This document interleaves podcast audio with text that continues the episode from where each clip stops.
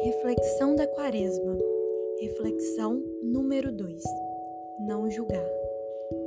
Porque observas o cisco no olho do teu irmão e não prestas atenção à trave que está no teu próprio olho? Ou como podes dizer a teu irmão: Deixa-me tirar o cisco do teu olho, quando tu mesmo tens uma trave no teu? Mateus 7, versículo de 3 a 4. Não devemos desviar nossa luta diária em melhorar para julgar os outros.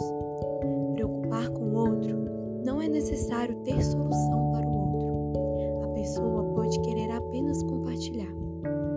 Nesta quaresma, busquemos combater nossa soberba, não querendo resolver todo o problema do outro e sermos humildes para ouvir sem julgar e sem buscar a solução.